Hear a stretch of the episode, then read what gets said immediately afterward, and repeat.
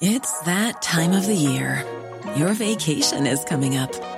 You can already hear the beach waves, feel the warm breeze, relax, and think about work. You really, really want it all to work out while you're away. Monday.com gives you and the team that peace of mind. When all work is on one platform and everyone's in sync, things just flow wherever you are. Tap the banner to go to Monday.com.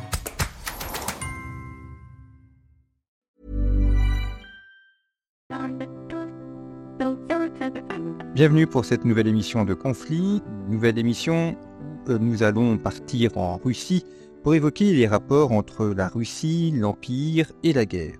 Mais avant cela, je vous rappelle ou mentionne le nouveau numéro de Conflit, puisque Conflit, ce ne sont pas que des podcasts, c'est aussi un magazine qui paraît tous les deux mois. Le dossier de notre magazine actuellement en kiosque est consacré à l'Espagne. Il y a aussi d'autres articles, notamment un article sur la stratégie suisse, une grande carte sur la Manche et puis des chroniques habituelles. Vous pouvez retrouver ce numéro en kiosque sur le site internet de Conflit également, revueconflit.com. Et sur le site internet de Conflit, tous les jours, des publications, au moins deux articles qui traitent de choses d'actualité ou euh, parfois d'analyse un peu moins en prise avec l'actualité. Vous pouvez évidemment vous abonner à Conflit ou bien abonner vos proches. C'est un excellent cadeau à offrir aussi à Noël. Conflit ne vit que par ses abonnés et que par ses ventes en kiosque. Merci donc pour votre soutien et pour votre fidélité. Alors cette semaine, nous allons partir justement vers la Russie. On en parle beaucoup évidemment depuis le mois de février 2022 et l'invasion de l'Ukraine, mais euh, l'occasion est, donnée grâce à une publication d'un ouvrage important, je vais y revenir, pour essayer de mettre l'histoire de la Russie en perspective, au-delà simplement de la simple question ukrainienne, et de comprendre comment fonctionne la guerre en Russie, quelle est également la notion d'empire? Mon invité cette semaine, Pierre Gonneau, bonjour. Merci beaucoup d'être venu à, notre micro. Vous êtes professeur à Sorbonne Université, directeur d'études à l'école pratique des hautes études, le PHE. Vous travaillez sur l'histoire de la Russie, vous avez publié plusieurs ouvrages notamment sur Ivan le, Terrible, sur l'histoire de la Russie, sur les rapports aussi avec l'Église orthodoxe, et vous venez de publier aux éditions Talendier, en partenariat avec le ministère des Armées, un ouvrage intitulé La guerre russe ou le prix de l'Empire, d'Ivan le, Terrible à Vladimir Poutine. Un ouvrage donc, qui est un livre d'histoire hein, de d'Ivan le Terrible jusqu'à aujourd'hui, où vous analysez ces rapports de la guerre et de l'Empire, et d'ailleurs vous précisez dans l'introduction que euh, l'ouvrage n'est pas directement issu de la guerre en Ukraine, puisque vous y avez pensé avant, vous avez commencé à y travailler avant, et vous avez signé le contrat d'édition de quelques jours avant. Donc la guerre en Ukraine a donné une perspective supplémentaire, mais ce n'est pas la conséquence directe de la publication de l'ouvrage. Oui, la guerre en Ukraine a ajouté un, dernier chapitre qui s'inscrit dans la logique des précédents, mais effectivement, c'était imprévu. Et euh, ça montre aussi la nécessité de repenser cette guerre sur le temps long.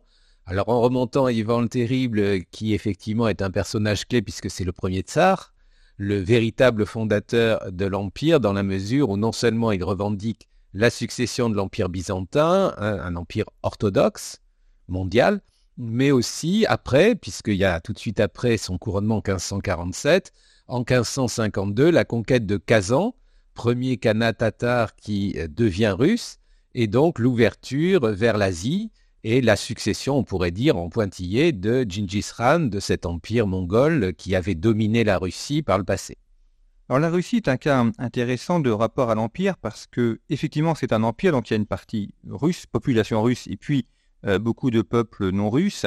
Et on voit aussi différence avec l'empire français, puisque la France a eu un empire euh, euh, au moins jusqu'au XXe siècle, euh, où on a une discontinuité territoriale en France, alors qu'en Russie, il y a toujours eu la volonté d'unir les territoires et d'avoir cette continuité territoriale de Vladivostok euh, jusqu'à Kiev à une certaine époque. Oui, bien c'est la question des frontières naturelles aussi, une question vieille comme le monde, mais en fait en Russie il n'y en a pas. La limite c'est jusqu'où va justement, jusqu'où vont les armées de l'Empire en traversant néanmoins des zones géographiques très différentes, des zones peuplées aussi de populations différentes, chrétiennes, pas chrétiennes, euh, européennes, asiatiques. et avec aussi donc l'Asie centrale, l'Extrême-Orient, le Caucase, qui sont des régions qui en fait sont en continuité territoriale, mais avec un relief et avec une euh, population tout à fait différente. Est-ce qu'il y a une pensée de l'Empire, une pensée de la puissance que l'on retrouve aujourd'hui chez Vladimir Poutine, mais qui euh, euh, alimente peut-être l'histoire russe? Tout à fait, oui, ça remonte à Ivan le Terrible et à ses successeurs, donc à cette idée d'une monarchie universelle. Et euh, cette idée de puissance dierjava en, russe, elle est euh, très importante puisque le souverain est autocrate, samodierge, est celui qui tient tout le pouvoir, et il n'y a pas de partage des pouvoirs. Donc évidemment, à l'époque soviétique, c'était sur le papier autrement, mais finalement, on a retrouvé un monarque rouge avec Staline, et de nos jours, on a un monarque à nouveau qui euh, est censé tout diriger, même s'il n'est pas infaillible, bien sûr qui surprend en, Russie, c'est la, continuité historique. Euh, on a par exemple dans les rues de Moscou euh, des personnes habillées en Staline qui euh, font parfois la, quête, qui, qui jouent de la musique. Il n'y a, pas de, période noire en quelque sorte. Il y a une continuité, les tsars, l'époque soviétique, aujourd'hui. Oui, bah, il y a cette idée qu'on enseigne toujours l'histoire comme un roman national, alors que chez nous, on est plutôt en train de le déconstruire et d'essayer de trouver euh, des euh, périodes sur lesquelles il faudrait se repentir ou en tout cas réexaminer euh, ce narratif, alors que là, au contraire, on y tient absolument. Et c'est pour ça aussi qu'on commence à la Rousse de Kiev, donc cette période ancienne où l'Ukraine actuelle faisait partie d'un même ensemble avec la Biélorussie que une partie de la Russie, une toute petite partie de la Russie, jusqu'à nos jours. Et donc, effectivement, du coup, on ne supporte pas la rupture de cette continuité territoriale et historique. Vous dites d'ailleurs dans, votre introduction, euh, vous vous placez côté russe pour comprendre, c'est-à-dire comment la Russie perçoit son espace, son empire, son histoire, pour comprendre euh, justement les, politiques qui sont menées, notamment dans le cas de la guerre en Ukraine, si on n'a pas à l'esprit que euh, pour une partie de la Russe, effectivement, c'est un même ensemble historique, on ne comprend pas la, la dynamique de cette guerre. Oui, c'est-à-dire ça ressemble à ce qu'était chez nous l'enseignement avant la guerre de 14, ou même un peu après d'ailleurs, où il y avait donc ces Gaulois, ces Francs, euh, et puis la France, et tout ça faisait un tout. Et euh, effectivement, euh, Charlemagne était français. Mais bon, là, les Allemands aussi, évidemment, considéraient Karl der Grosse comme un monarque allemand.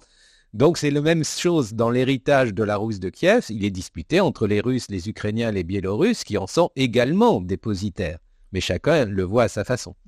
Comment la, Russie, dans cet empire, euh, voit le rapport entre population russe et population non russe? On a des peuples différents, on a des religions différentes. Euh, comment est, pensé le, fait que autant de peuples différents puissent vivre dans un même ensemble politique alors il y a eu l'époque où il y avait la domination du grand frère, dont on a beaucoup parlé, euh, le grand frère russe, qui rassemblait les autres de manière plus ou moins, disons, violente ou non violente, mais au XVIIIe déjà, on commence à dire que la Russie a rassemblé un septième des terres immergées pacifiquement, ce qui est assez étonnant. C'est Karamzin, grand historien, historiographe officiel de l'Empire russe, qui le dit, et qui ajoute, la Russie a introduit dans le système mondial des terres inconnues, un peu comme euh, le font d'autres puissances coloniales, mais sans la même violence, et de même, elle les a elle leur a fait connaître la vraie religion sans les forcer. Et effectivement, de ce point de vue-là, très longtemps, les Russes ne cherchent pas à convertir. Euh, ils admettent la juxtaposition de croyances différentes. C'est seulement à la fin 19e qu'il y a des missionnaires en Sibérie et dans ces territoires aussi limitrophes de la Chine, euh, à l'image de ce que faisaient les Occidentaux.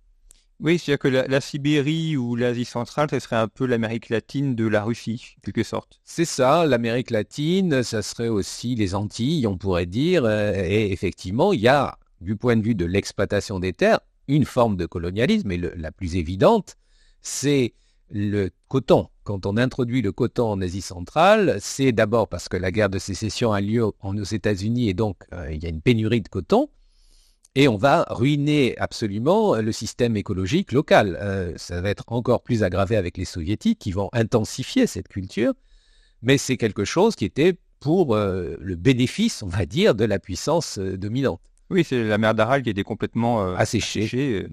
Si on fait du coton dans les zones où il, y a, il fait très chaud et très peu d'eau, forcément. et qu'on multiplie les canaux, voilà. vous évoquiez la, question de l'évangélisation, c'est aussi un, point important, la, présence de l'Église orthodoxe. côté catholique, en, Europe, on a une distinction entre le pape et l'empereur côté orthodoxe, c'est assez différent. quel est ce, rapport religieux euh, Pas vraiment la même notion de, laïcité, terme qu'on emploie euh, chez nous? C'est pas vraiment une notion euh, orthodoxe. Comment, se positionne l'Église orthodoxe par rapport au pouvoir politique? Alors, elle a subi des persécutions à l'époque soviétique, mais au fond, on est toujours dans ce modèle qu'on appelait dans l'Empire byzantin la symphonie, c'est-à-dire l'harmonie entre le pouvoir temporel et le pouvoir spirituel qui peut par moment hein, avoir, évidemment, il peut y avoir des conflits, mais au fond, ils s'équilibrent l'un l'autre. Et de nos jours, où on a redécouvert l'orthodoxie de manière assez ostentatoire dans les cercles du pouvoir, on ajoute bien qu'il y a plusieurs religions en Russie, y compris l'islam qui est tout à fait respecté, et on fait très attention vis-à-vis de l'islam, mais euh, l'Église orthodoxe a retrouvé sa place auprès du pouvoir et s'en trouve très bien. Alors le problème, c'est évidemment dans les territoires comme l'Ukraine, où elle avait euh, des paroisses, où elle avait une forte influence, et où maintenant elle apparaît comme euh, l'ennemi. oui, parce que l'Église orthodoxe ukrainienne était rattachée au patriarcat de Moscou, et depuis la guerre, une partie s'en est détachée pour être autocéphale, donc être autonome. C'est-à-dire, ça s'est fait depuis 91. Déjà, à partir du moment où il y a deux États distincts, on commence à se dire, eh bien, pourquoi on n'aurait pas notre Église orthodoxe ukrainienne, sans compter qu'il y a en plus les uniates, ce qu'on appelle aussi gréco-catholiques, qui eux ne sont pas orthodoxes, mais qui avaient été rattachés à l'Église orthodoxe. Donc, l'Ukraine a toujours été un paysage contrasté. Mais il y avait encore une forte proportion de fidèles de l'Église orthodoxe, du patriarcat de Moscou, en Ukraine. Et là, euh, c'est en train de fondre, évidemment, sauf dans les régions occupées, où au contraire, c'est l'inverse qui se produit. Et euh, cette église autocéphale ukrainienne, qui a reçu l'appui du patriarcat de Constantinople, alors ça, ça crée des gros problèmes entre orthodoxes, entre grecs et, russes, elle euh, prend son élan, là, actuellement, très nettement.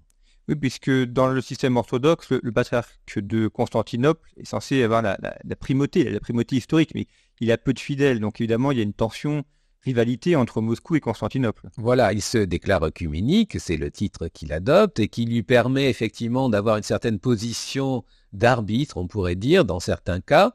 Mais euh, au contraire, le patriarche de Moscou dit c'est nous qui avons les, grandes, les grands effectifs d'orthodoxes de par le monde, en Russie même et en dehors. Les migrations russes, ils ont essayé par tous les moyens et réussi souvent à récupérer ces fidèles de l'immigration russe. Et donc, euh, que vient faire, en quoi euh, le patriarcat de Constantinople interfère dans les affaires de l'Église orthodoxe euh, russe? Donc là, maintenant, c'est une situation de conflit. Est-ce qu'on a dans l'Église orthodoxe des notions comme croisade, guerre sainte, des choses qu'on retrouve, non?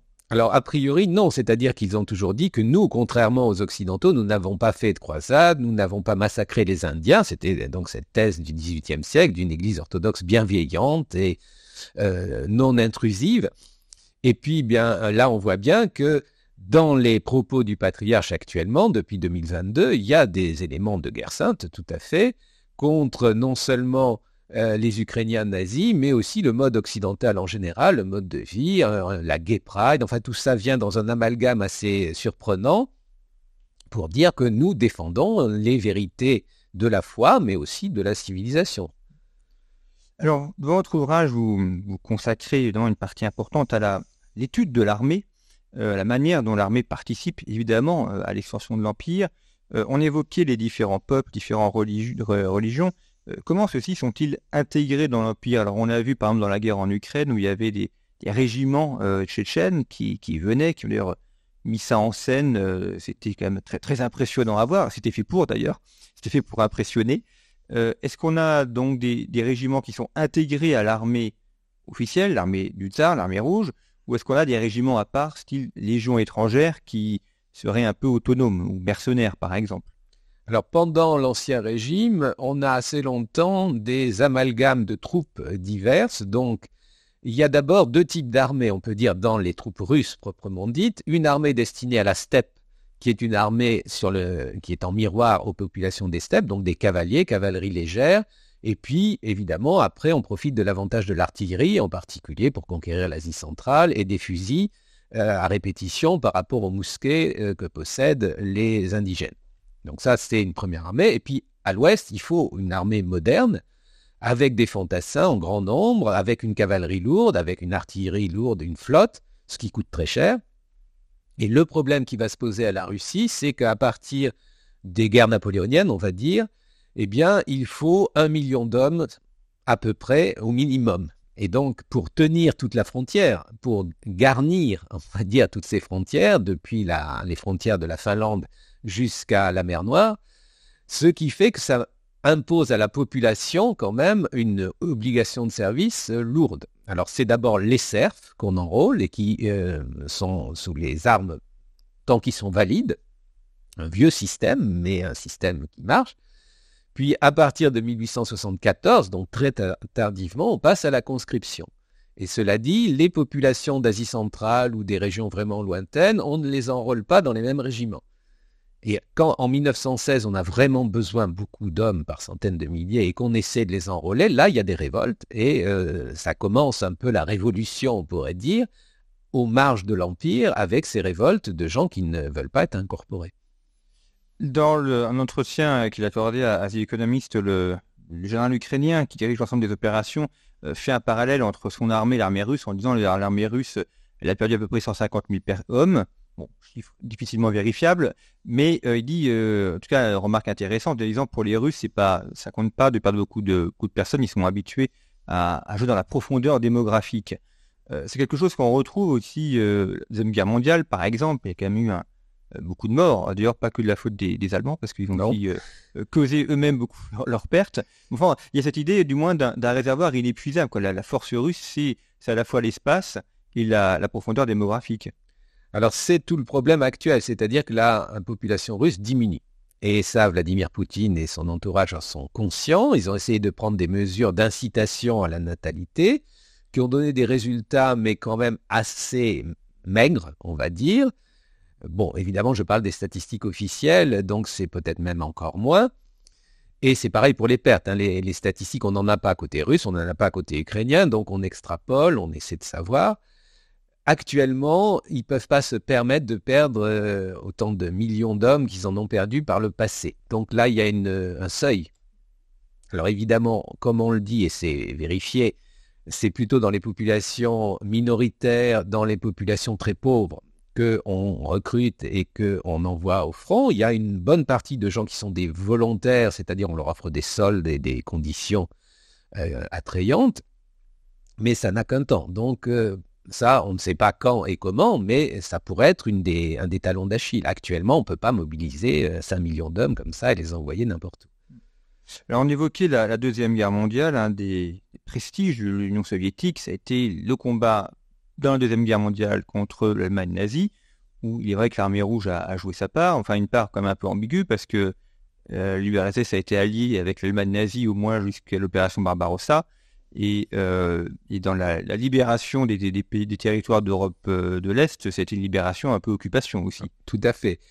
Et n'oublions pas, donc il y avait le pacte avec les Allemands qui leur a permis de récupérer pratiquement les terres de l'Empire russe qu'ils avaient perdues à la fin de la Première Guerre mondiale et de les garder ensuite, mais euh, avec entre-temps, il aurait fallu battre les Allemands, ce qui n'était pas une mince affaire.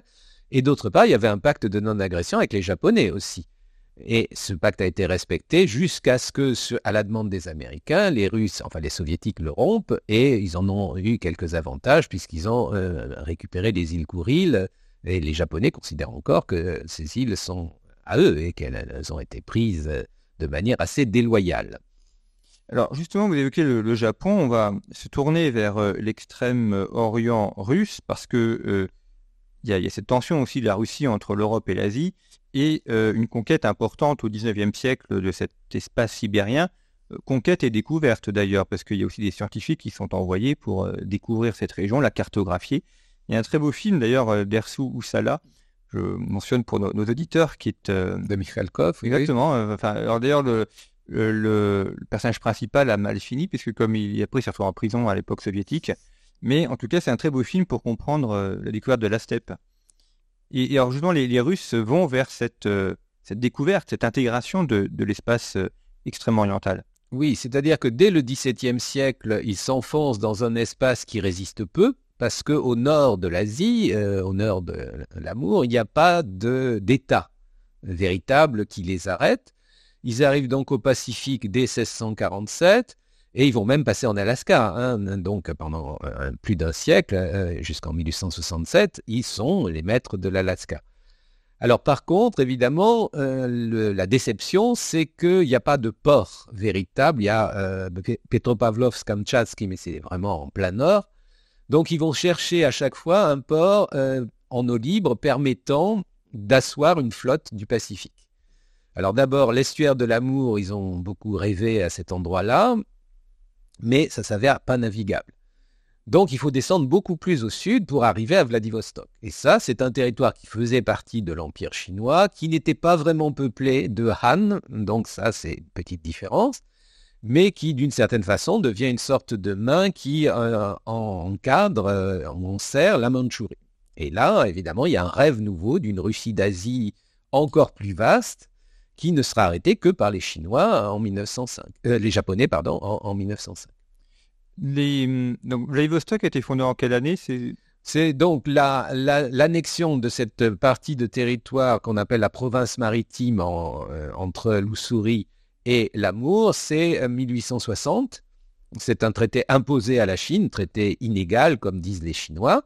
Et donc, à partir de 1860, il y a au départ 2000-3000 personnes à Vladivostok et ça va devenir euh, le grand port maritime militaire euh, de euh, l'Union soviétique et enfin de l'Empire russe, de l'Union soviétique et actuellement de la Russie jusqu'à nos jours. Ce qui veut dire aussi qu'il faut relier cet espace oriental au, reste de la Russie, notamment à Moscou. Donc là, ça va être l'enjeu des, des, chemins de fer, je suppose, même si maintenant on peut utiliser l'avion. Mais enfin, pour le commerce et pour les, et, les soldats, pour acheter les soldats. Oui, oui. Donc le transsibérien, financé par des capitaux en grande partie français, belges et autres, avec ses emprunts russes, qui est construit en un temps record entre 1891 et 1901, est l'outil. Mais il remonte et il contourne donc cette Mandchourie, ce qui fait qu'après, il y a cette idée, si on passait à travers, avec un autre chemin de fer, le chemin de fer de l'Est chinois, qu'on va extorquer en, obtenant des concessions, avec Port Arthur euh, qui donc là arrive dans la baie du Liaotung, qui est vraiment déjà au cœur de l'espace chinois. Donc il y a un quadrillage de cet espace, et n'oublions pas non plus que Vladivostok permet de toucher à la Corée. On arrive, c'est la Corée du Nord maintenant, mais les Russes ont aussi l'ambition en 1905 par là de non seulement investir cette Mandchourie, ils ont commencé le travail, mais pourquoi pas la Corée? C'est ça, les Japonais ne peuvent pas le supporter. Donc, euh, ils sont allés trop loin de ce point de vue-là. D'où la guerre et la, défaite de 1905 a eu un grand retentissement parce que c'était la première fois qu'une puissance occidentale était vaincue par une puissance asiatique. Tout à fait. Alors certes, une puissance asiatique entraînée par les Prussiens pour l'armée de terre et euh, ayant bien regardé les Anglais pour la flotte et les Américains, mais effectivement, c'est une puissance asiatique qui bat l'ours russe. En plus, cet ours réputé quasi invincible, il avait été vaincu en Crimée déjà, mais là, c'est un deuxième revers. Et là, on voit tout de suite que un revers de ce type peut entraîner la fin de l'Empire. C'est ça aussi. L'Empire doit s'étendre ou doit être invaincu. Et en cas de défaite même très périphérique, on est très loin hein, des bases de l'Empire, eh bien, il y a une révolution déjà en 1905. Et euh, effectivement, il y a aussi cette, peur de, l'éclatement de l'Empire, alors qui a été connu en 1991, euh, notamment avec les pertes des territoires en Asie centrale, qui n'avaient jamais été véritablement indépendants, enfin, sauf au XVIIIe, c'était des, pas d'État en tant que tel. Donc là, on crée des États euh, sur une structure impériale qui a duré près de trois siècles. Alors, il y avait quelques canats au milieu de Kiva, de Bukhara, qui étaient anciennement qui avaient existé depuis longtemps, mais la Russie leur avait imposé un protectorat, puis il les avait transformés donc en république soviétique.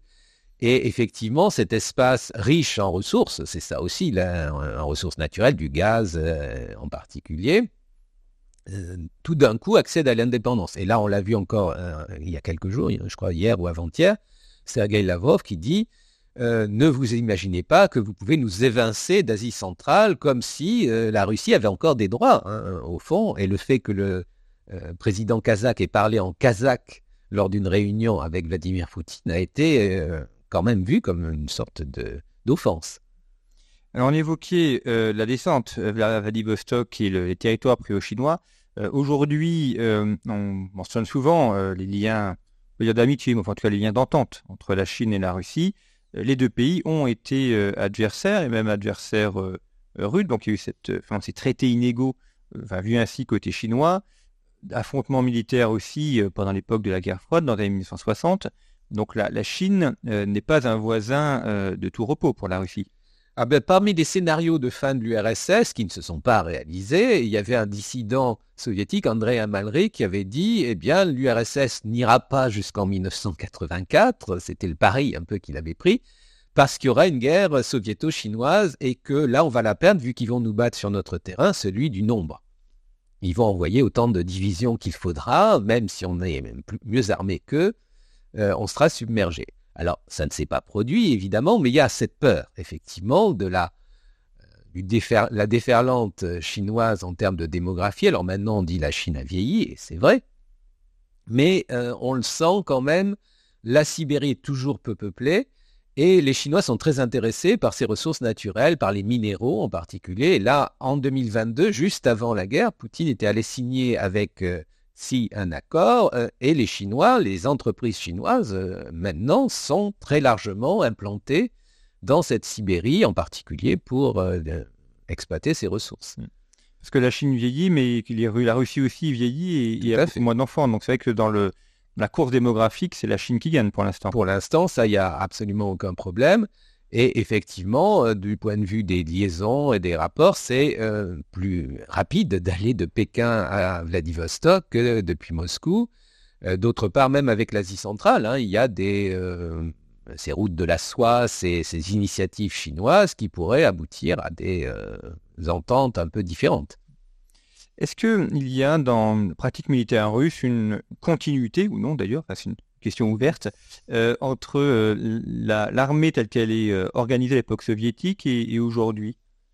Alors à l'époque soviétique, la grande innovation, c'était que on avait d'abord supprimé les officiers et les grades. Les officiers étaient censés être élus par les soldats. bon, ce système n'a pas duré très longtemps, mais les officiers étaient quand même sous le contrôle permanent des commissaires politiques. Et c'était un contrôle extrêmement sévère. Et les purges qu'a imposé Staline ont montré que les militaires ne commandent pas. Il n'y a pas de Bonaparte russe, on m'a dit plusieurs fois, même avant euh, la fin de l'Ancien Régime et encore plus sous le régime soviétique. Alors maintenant, on peut dire que l'armée est quand même à son mot à dire, mais elle obéit toujours aux politiques. Et euh, d'autre part, ben, le ministre de la Défense n'est pas un militaire. Euh, il y a eu Joukov quelque temps, après, euh, enfin sous Khrouchtchev, pas sous Staline, mais très vite on l'a débarqué, là aussi. Donc on voit très bien que l'armée a un rôle malgré tout auxiliaire, même si elle représente une force monumentale, et on n'aime pas trop que quelqu'un, une tête sorte et s'impose, ça pourrait gêner le politique. Vous avez cité euh. Euh, lui, il a quand même une question un peu particulière. C'est le vainqueur de, Stalingrad. Il a, il a pas fait. Staline ne craignait pas qu'il lui fasse de l'ombre. Ah, tout à fait. Euh, d'ailleurs, dès 47, il lui a imposé une véritable humiliation. Hein, alors, on avait tout préparé comme d'habitude, c'est-à-dire que qui était le chef des services secrets de l'époque, avait réuni un dossier alors c'était assez facile, euh, les pillages, le butin accumulé, eh bien Joupov aussi s'était servi, comme beaucoup d'autres. Hein. Alors en 47 quand même, les autres généraux ont tenu bon, c'est-à-dire n'ont pas voulu laisser tomber tout à fait Joupov, mais il a subi d'une part euh, une des rétrogradations. On l'a envoyé à Odessa, puis dans l'Oural. Hein. il n'était plus du tout le grand chef, en particulier des troupes d'occupation en Europe de l'Est, et d'autre part, on a c'est une sorte de communiqué disant ce n'est pas lui qui a gagné la bataille de Stalingrad, finalement c'est Rokossovski, euh, à Berlin il n'était pas tout seul, donc on a diminué autant que possible son rôle. Alors au moment en 53 où Staline meurt, on a besoin de lui, euh, en particulier euh, la petite bande qui veut éliminer Beria. Il n'y a pas que Khrouchtchev, mais il y a Khrouchtchev évidemment. Donc c'est lui qui réussit l'arrestation de Beria et qui à ce moment-là devient adjoint au ministre de la guerre, puis ministre de la guerre. Mais très vite, on trouve qu'il prend trop de place et donc on le met à la retraite hein, en 57. Donc finalement, sa, fin de carrière est assez triste. Bon, il n'a pas été exécuté, c'est déjà. Non, on exécuté un peu moins quand même après Staline, mais on, a quand même évité qu'il prenne trop de place. Et il faut dire qu'à l'époque, bon, on avait De Gaulle en France, on avait Eisenhower, donc on ne veut pas de ça en Russie. Et en 1991, lors du coup, lors du putsch, il y a une tentative de coup d'État militaire également. Enfin, là, là aussi, l'armée a, le, le pouvoir russe a réussi à contenir l'armée. Alors, le coup d'État, c'est une partie du Politburo qui s'oppose à Gorbatchev. Donc, c'est là encore au sein du Politburo. Alors, on met des soldats dans la rue, mais ils ne bougent pas. Moi, j'y étais ces jours-là. On voyait une colonne de soldats qui étaient là, euh, l'air un peu perdu, n'ayant pas vraiment de, de consignes. Alors, Yeltsin a réagi et effectivement, finalement, ce coup d'État a fait pchit. Mais euh, ce qui est intéressant, c'est par exemple le général Liebied, qui était un, des euh, hommes qui s'était fait remarquer en Afghanistan, qui va sous Yeltsin monter un petit peu parce que c'est lui qui va négocier la première paix avec les Tchétchènes et qui après se fait élire. Alors il est aussi très actif en Moldavie où il soutient les sécessionnistes pro-russes, donc la Transnistrie. Et puis il est mort dans un accident d'avion. Et là aussi, alors évidemment, on peut toujours ajouter des paranoïas à la paranoïa, mais c'est bien commode quand même de se débarrasser de lui comme ça. Oui, parce qu'on l'a, un peu oublié, mais euh, enfin, du moins, dans les médias français, euh, Liebed, on lui préconisait un, grand avenir. Je ah, il a, été candidat à l'élection présidentielle et il avait fait 16%. Donc, il a, Yeltsin avait besoin de son ralliement au second tour. Effectivement, il est mort euh, rapidement. rapidement. Ce qui fait d'ailleurs aussi penser un peu à, à Prigogine et Wagner. C'est un peu le, même si là on n'est pas vraiment dans l'armée, c'est groupes paramilitaires, mais enfin il y a un peu le même rapport aussi. Hein. Ah oui, il y a des gens qui sont liquidés. Il y a aussi donc euh, ces espions qui sont passés à l'ouest comme Skripal et d'autres qui vont euh, avoir euh, des ennuis avec des empoisonnements, etc. Donc là, la guerre se prolonge aussi comme ça. Hein. On, élimine, on fait des opérations qu'on appellerait de, de services secrets. Alors, dans un autre aspect de l'Empire russe, c'est cette marche euh, vers les mers chaudes. On évoquait l'Extrême-Orient tout à l'heure. Euh, là aussi, c'est une constante euh, d'aller vers la Méditerranée. Il y a une tentative pour accéder à Constantinople au XIXe siècle, ça a échoué. Mais d'ailleurs, on voit bien d'ailleurs la, guerre en Ukraine aujourd'hui, la Russie a réussi à, faire un continuum entre la Crimée et son territoire et, à mettre le pied, de, remettre le pied sur la mer Noire. Alors la mer Noire, effectivement, les intéresse. Catherine II avait ce qu'on appelle un projet grec qui consistait à essayer de libérer euh, tout ou partie des îles grecques avec l'appui d'une flotte russe. Mais alors la flotte russe de l'époque est passée par Gibraltar avec l'accord des Anglais, donc elle n'a pas forcé les détroits. Les détroits, c'est un verrou. Et du temps de l'Empire ottoman, eh bien, au fond, euh, la plupart des grandes puissances préfèrent encore cet Empire ottoman malade maître des détroits que les Russes. Et quand en 1915 les Russes déclarent Constantinople but de guerre pendant la Première Guerre mondiale, bon, les Anglais acceptent, mais du bout des lèvres, hein, vraiment, et on sent bien que ce n'était pas leur, euh, leur projet. Et euh, ensuite, les Russes vont franchir quelques fois ces détroits, mais toujours euh, dans le cadre d'alliances. Alors ça, c'est après, c'est la question, est-ce qu'ils sont tout seuls dans leur projet auquel cas il y a toujours quand même quelque chose qui essaie de les contenir, ou est-ce qu'ils sont intégrés à une coalition comme contre Napoléon, ou à ce moment-là, ça peut arriver que la Méditerranée s'ouvre, mais même à ce moment-là, en 1800, on est bien content que les Russes repartent avec leur flotte dans la mer Noire. Alors, je t'ai abordé une dernière question, parce qu'on arrive au, terme de notre émission, mais justement, c'est un rapport entre la France et la Russie. Euh, on a finalement été assez souvent alliés, euh, même d'ailleurs à l'époque de Napoléon, même si après les alliances se sont retournées. Mais la Russie a, été pour la France l'allié commode, un allié de, revers, en disant par rapport à l'Allemagne, qui était l'adversaire des uns et des autres. Oui, c'est-à-dire que la Russie a été longtemps dans une alliance continentale avec l'Autriche depuis 1726, avec la Prusse à des, plus ou moins, elle, a aussi battu la Prusse. Les Russes sont les premiers à avoir battu Frédéric II, à avoir brièvement occupé Berlin, donc évidemment ça s'est resté dans, les mémoires.